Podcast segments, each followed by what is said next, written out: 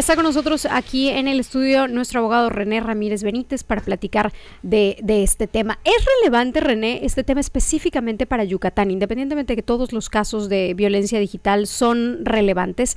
Que se dé en Yucatán marca algo importante.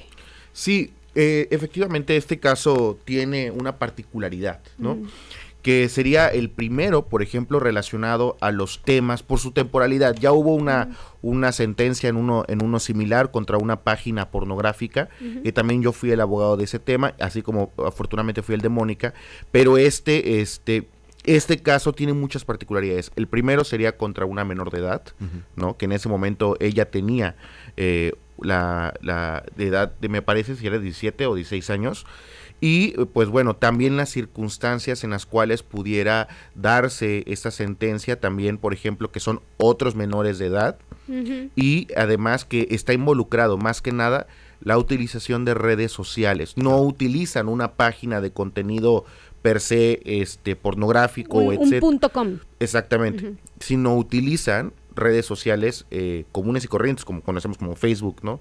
Eh, Instagram, para, e incluso WhatsApp, para compartir este contenido. Lo cual eso sí lo hace bastante peculiar. Eh, René, la importancia que reviste este caso, el de Mariana, tenemos que aprender todos, no solo para entender qué significa la violencia digital, sino para identificarla y saber qué hacer, ¿no? Por supuesto, y me parece que este punto es, es en términos jurídicos muy relevante porque hay que recordar que, por ejemplo, en Yucatán tenemos el delito de delitos contra la imagen personal, que es, por ejemplo, cuando se comparte contenido íntimo de carácter sexual sin la autorización de la persona que creó ese contenido. Cuando hablas de autorización, ¿Cómo existe esa autorización? Por, eh, de manera expresa, incluso lo señala la ley. Tiene que haber una autorización de manera expresa. Te doy permiso de compartir mis imágenes. Exactamente. Pero está firmado. E incluso puede ser la simple voluntad. Si tuvimos una conversación que quedó por escrito, ¿no? En WhatsApp. Y ahí yo te dije. Por eso, pero que esté por escrito. O sea, Viridiana no puede publicar fotos mías y decir, pues es que él me dijo. Habría que probar ese dicho. ¿No? Ok. Tendría que yo mostrar un WhatsApp en donde eh, la conversación con Gastón Lambarri diga, estás autorizada para compartir mis imágenes. Exacto. O que también, este, si se firmó un contrato, etcétera, ¿no? Algún tipo de convenio. Sí, pero tiene que haber prueba. Exacto. Eso es, ojo con eso, ok. Eh, en eso, ah, cuando hablamos del delito contra la imagen personal. Sí, claro. Pero ahora bien, tenemos también el delito, por ejemplo, de pornografía infantil, que tiene su vertiente de cuando se comparte contenido pornográfico. Que me imagino que por ahí va el asunto, porque era menor de edad. Exactamente. De hecho, eh, estos jóvenes, los cinco jóvenes, están siendo vinculados a proceso por el delito de pornografía infantil. O sea, no por el delito de imagen contra la imagen personal, sino pornografía infantil. ¿Qué quiero suponer que es peor? Ah, recordemos que, bueno, el caso de Mónica está siendo procesado en el sistema de justicia penal para adolescentes. Recordemos que una de las características de este de ese sistema especializado es que la pena no puede exceder los cinco años de prisión porque y además pues no se llama prisión, se llama internamiento forzoso, ¿no? Que tiene un carácter más que nada socioeducativo. Lo que queremos es que cuando crezca el adolescente no vuelva a delinquir o que las condiciones que lo llevaron a tomar esa decisión ya no vuelvan a existir. que enderece su camino. Lo voy a decir de manera simple, no es la cárcel, es una manera de recluir adolescentes y menores de edad. Exactamente. Y pues bueno, eh, en este caso se les daría la pena máxima que serían los cinco años en caso de que el tribunal de enjuiciamiento los encuentre eh, culpables, ¿no? Eh, en ese sentido, pues bueno, hay que recordar que aquí no puede haber otra pena y hay que recordar también que... ¿Sería la única pena que, se, les, pudiera dar? No, aquí también tienen otra salida, por ejemplo, que se llama procedimiento abreviado, que es, pues bueno, acepto la culpa del delito, lo acepto, y eh, se me dan beneficios de la pena, ¿no? O sea, por ejemplo, puedo llevar mi proceso y cumplimiento de la sentencia en libertad, ¿no? Nada más tengo que llevar algún tipo de programa socioeducativo que lo puedo llevar con libertad, o sea, para salir del estado puedo pedir autorización y salgo, etcétera, ¿no? Entonces, o sea, se promueve el no encerrarlos, pues. Exactamente. Es una manera de decir, a ver, ya di que lo hiciste y, repiénsalo, ¿no? Exactamente, ¿no? Entonces, este, también tienen esa vía, pero si el caso, recordemos que ahorita nos comentó el compañero Jesús, que estaban en, audiencia intermedia, que es donde yo me quedé, que la etapa intermedia es cuando se decide las pruebas que se van a juicio oral, que es donde se decreta que es culpable o inocente, y además, pues es la última oportunidad que tendrían para decidir si aceptan la culpa del delito, se les dan los beneficios del procedimiento abreviado. ¿Qué necesitamos aprender? ¿Cómo reconocerlo? ¿Qué es la violencia digital y a partir de qué momento lo es? Y tenemos que poner un alto y luego, ¿qué se hace? Porque así como que sea muy fácil, ah, pues habla, eh, háblale a un abogado, pues aquí. Porque platicábamos que esto va a continuar, o sea, es, es, es, muy utópico pensar que no se va a volver a dar. ¿Cómo me defiendo? Por supuesto. Aquí hay que recordar, por ejemplo, que en espacios educativos existe un protocolo que emitió la Secretaría de Educación Pública del Estado, que ese protocolo es para la atención de niñas, niños y adolescentes en casos de violencia sexual, que, por, que hay que recordar que la naturaleza de este tipo de delitos es de carácter sexual, punto. ¿No? Entonces, aquí lo que tenemos que hacer es, uno, si sucede en un espacio como este, un espacio educativo, las autoridades están obligadas a aperturar este protocolo para atender esta situación. Ahora, si me sucede en algún otro espacio, que es con, compañeros, amigos de trabajo, ¿no? O, o en alguna otra situación, lo importante es documentar. ¿Por qué? Porque de esta manera yo tendré elementos para que, si así lo decidieras, ir a denunciar el delito. Ahora, espérame tantito, René, me regreso un paso. ¿A partir de qué momento es violencia digital? Excelente.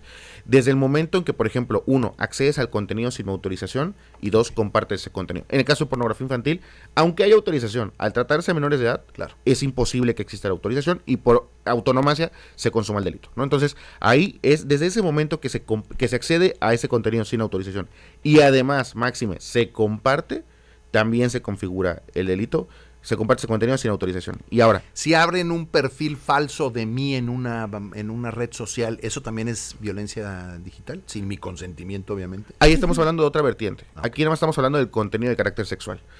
Hay que recordar que también la Ley General de Acceso a las Mujeres a una Vida Libre de Violencia, su artículo quinto, nos habla de violencia eh, sexual y en una vertiente de modalidad de violencia nos habla de violencia digital, que sería en este caso cuando se utilizan los mecanismos y tecnologías de la información para realizar ese tipo de actos.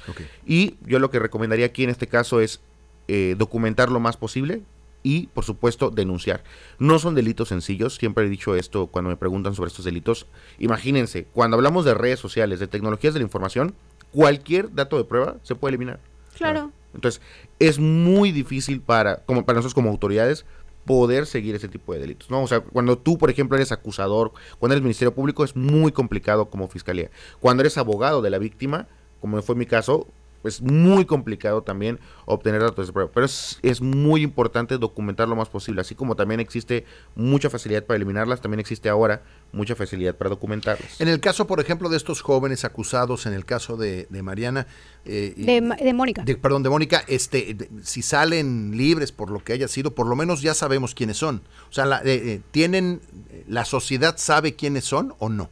Tendría el escrutinio público. Recordemos que al ser, en el caso de Mónica, sistema de justicia penal por adolescentes, la identidad de los adolescentes es sumamente importante. Por lo tanto, no se puede acceder por ningún medio, ni divulgar por ningún medio la identidad del Incluso ella, ella no podría divulgarlo. Eh, a, eso voy. Porque entonces la única que conocemos es a ella y si ellos por cosas del, por lo que sea, salen libres, se salen con la suya. Sí, de hecho también la identidad de la víctima, así en, el sistema de adolescentes es muy importante resguardarla para no, para que no sufra algún tipo. Inclusive el video que ella sube eh, pidiendo el, el apoyo, eh, vaya de la ciudadanía en general, eh, no se ve su cara. Sin embargo, hoy me parece que ya es mayor de edad. Ya, ahora es mayor de edad, sí, este, no, no habría, se pueden dar ciertas modulaciones sin ningún inconveniente, pero pues hay que recordar que al menos para efectos del proceso, recordemos que en el proceso hay algo fundamental que se llama eh, presunción de inocencia. Si la presunción de inocencia se vulnera para los imputados, claro. Ahí eh, los jueces estarían con la posibilidad pues decretar una libertad. Exacto, de anular todo, ¿no? Si llegaran a determinar que son eh, culpables y llevan este proceso en libertad, aún con la determinación de culpabilidad, no se podrían divulgar los nombres. Exactamente. Ah, Por ser un sistema de justicia para adolescentes. Aquí, lamentablemente, esta situación ha ido en aumento, ¿no? El esta violencia digital ha ido en aumento y evidentemente mucho más contra las mujeres. Y lo importante es poder eh, primero actuar con la mayor rapidez posible, documentar con la mayor rapidez posible y sobre todo prever mecanismos de seguridad para nuestros dispositivos electrónicos y redes sociales. Como padre de familia, como padre de una hija o un hijo, ¿qué hago? ¿A quién le hablo? ¿Al 911? O, o sea, porque además ni siquiera eso, ¿no? Lo tenemos muy claro. Digo, yo porque te conozco, René, pues a ti te hablaría, pero, pero la gente que nos está escuchando es, ok, hay violencia digital, ¿qué hago? Una vez que tengo documentado, por favor denunciar lo más pronto posible a la Fiscalía General del Estado. Eh, la Fiscalía General del Estado tiene una agencia especializada en, delitos cibernéticos, también tiene incluso una policía especializada en delitos cibernéticos, y ellos ya se encargarían de la integración de la carpeta de investigación. Una vez que la Fiscalía determine que tiene los elementos suficientes para judicializar, o sea, para llevar ante un juez la investigación, iniciaría el proceso en contra de las personas que hayan cometido posiblemente este delito. Entonces, yo lo que recomiendo es justamente esto. Ok. Son cinco años, René. ¿Esto toma de verdad la justicia? ¿Cinco años? Y, y, déjenme comentarles algo que no saben. Cuando yo fui el abogado del caso, en ese momento, ya había, en 2021 yo, yo me convierto en, el abogado de Mónica. Y en 2021, a finales, nos dictan un nuevo ejercicio. Nos dice Fiscalía, ¿sabes qué? Pues ya no puedo seguir investigando, ya no tengo más elementos y por lo tanto, pues cierro la investigación y cierro todo. Y nos fuimos ante una jueza del sistema de adolescentes en una audiencia de, por cierto, ocho horas, donde tuvimos, bueno, tuve a bien de debatir por qué esto que había dictado la fiscalía no era correcto. Y pues afortunadamente en ese momento la jueza revoca la determinación de la fiscalía y continúa. O sea, han sido cinco años, pero no cinco años sencillos. Para Mónica, para su mamá, quienes envió un saludo, que han sido las dos guerreras de este caso ha habido también este, elementos muy complicados como este no ejercicio de la acción penal que se dictó en el 2021. Se revoca, regresamos a la investigación y por supuesto amparos. No es algo, no, no tarda normalmente tanto, pero este caso al ser el primero en su, de los primeros en su tipo, pues sí, evidentemente se ha complejizado bastante. Y, creo que aquí como sociedad tenemos la responsabilidad de mantenernos al tanto de lo que pasa con este juicio, porque puede ser cualquiera de, nosotras, cualquiera familia, cualquier su familia, mi familia, la de todos, ¿no? Así que bueno, pues ya lo sabe, hay que tener mucho cuidado eh, en identificar a tiempo, hay que eh, documentar absolutamente todo lo que se pueda. Ya escuchó al abogado René Ramírez, pues hay que avisar a la fiscalía que algo está sucediendo, ¿no? Exactamente. René, pues muchísimas gracias, estaremos pendientes. Al contrario, Gastón Viri, por la invitación. Bueno, René Ramírez, ahí lo tiene, abogado y académico.